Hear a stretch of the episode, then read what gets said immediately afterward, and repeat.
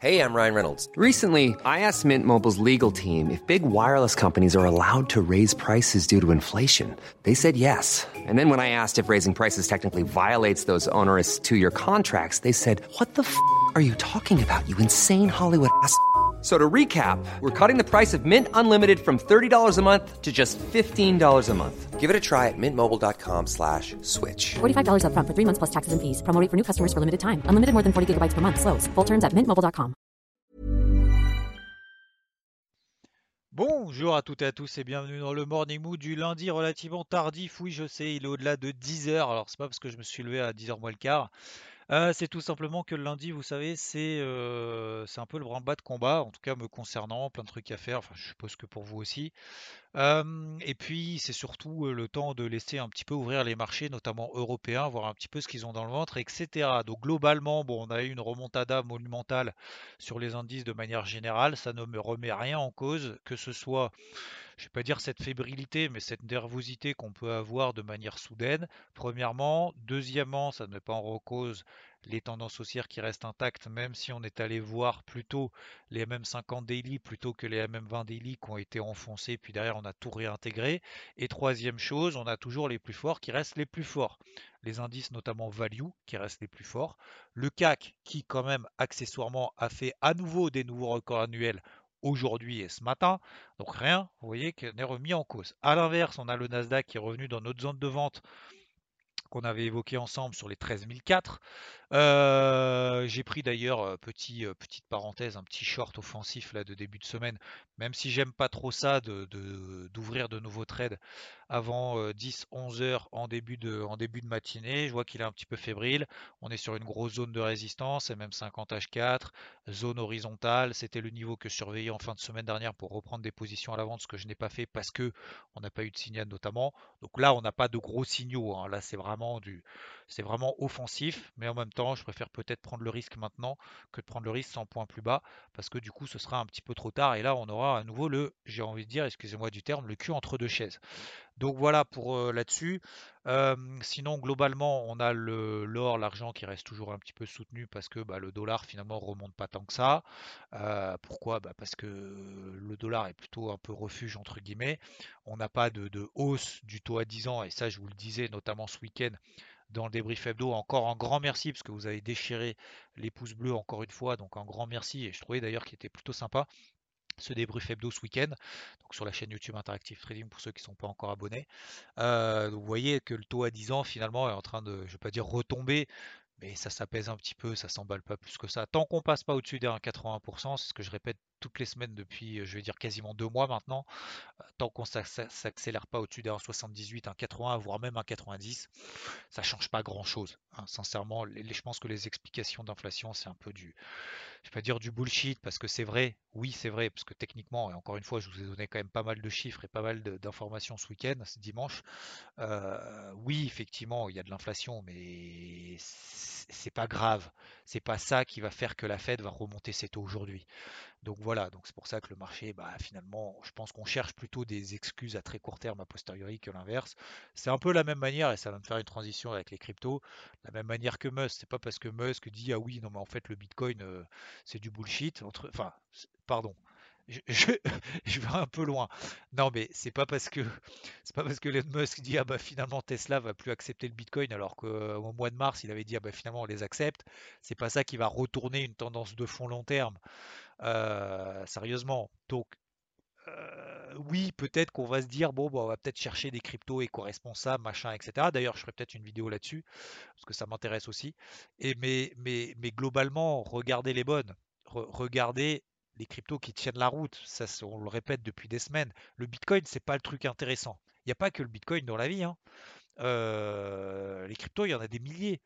Alors, euh, oui, il y a peut-être des milliers de bouses, d'accord, mais dans ces cas-là, peut-être se concentrer sur ce qui tient la route. Notamment, et d'ailleurs, je pense que c'est beaucoup plus intéressant dans les mouvements comme ça, un peu pourris sur les cryptos, et ça fait un moment que ça dure sur le Bitcoin en l'occurrence. On avait parlé de l'Ethereum qui surperformait. Euh, on en a encore insisté. J'avais encore insisté sur les 2100 dollars. D'ailleurs, j'avais fait une petite euh, vidéo justement avec Asher par exemple, euh, pour donner aussi mon point de vue, qu'il n'y avait pas que le Bitcoin et qu'il y a l'Ethereum qui surperformait. Il a fait x2 depuis. x2. Donc effectivement, quand il perd 10-15% depuis ses plus hauts, bah, on retourne sur les 3002. Alors effectivement, euh, oui, bah, c'est des phases de conso, mais, mais ces cryptos-là, par exemple, que ce soit l'Ethereum, il y en a d'autres. Il y a Solana, il y a Cardano, on en parle depuis un moment aussi, qui a, pris 60% depuis qu'elle est sortie par le haut de ce range. Donc je pense qu'au contraire, plutôt que d'essayer d'être dans l'émotivité, d'essayer d'anticiper ce que peut-être que Elon Musk va dire et donc que le marché va faire, etc., juste se concentrer de manière factuelle, de manière très simple, je pense qu'il faut être simple et en même temps, il faut être logique et il faut être objectif. Et le meilleur moyen de le faire, c'est l'analyse technique qui nous apprend ça. Euh, l'analyse technique ne va pas nous dire d'acheter ou de vendre. L'analyse technique va juste essayer de nous donner un regard objectif. Euh, matérialiser, faites des choses. Et ces choses, c'est des tendances, c'est des mouvements, c'est des flux, c'est bah oui des petites phases de consolidation.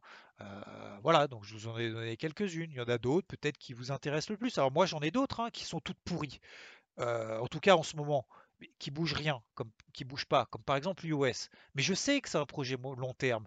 Je sais que ça n'a absolument aucune euh, implication à très court terme par rapport à des projets tels que l'Ethereum, où il y a des milliers, des dizaines de milliers de projets qui sont adossés autour, comme par exemple Solana, comme par exemple, euh, euh, d'autres, qui, ont des projets peut-être beaucoup plus impactants, on va dire à court moyen terme.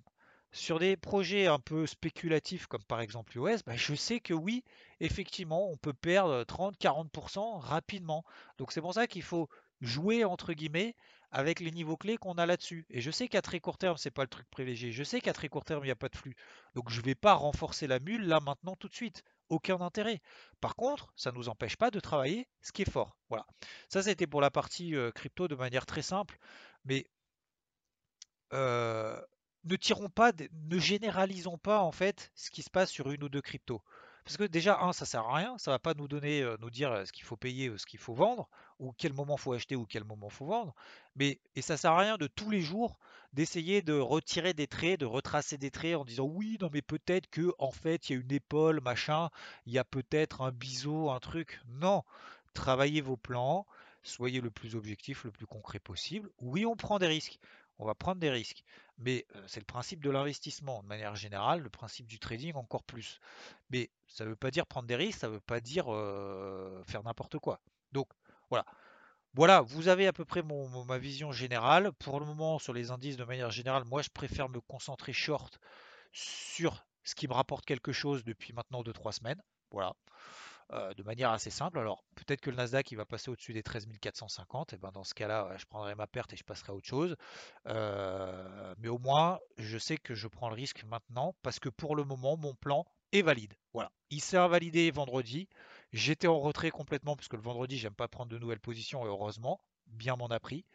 Euh, on est resté autour de cette zone. J'ai vu que le marché réagissait pas trop. Il va y avoir bien évidemment l'Open US, ça peut se retourner, etc., etc. Mais faut savoir aussi à un moment donné cliquer sur le bouton et savoir prendre des risques. Il ne faut pas simplement commenter après coup.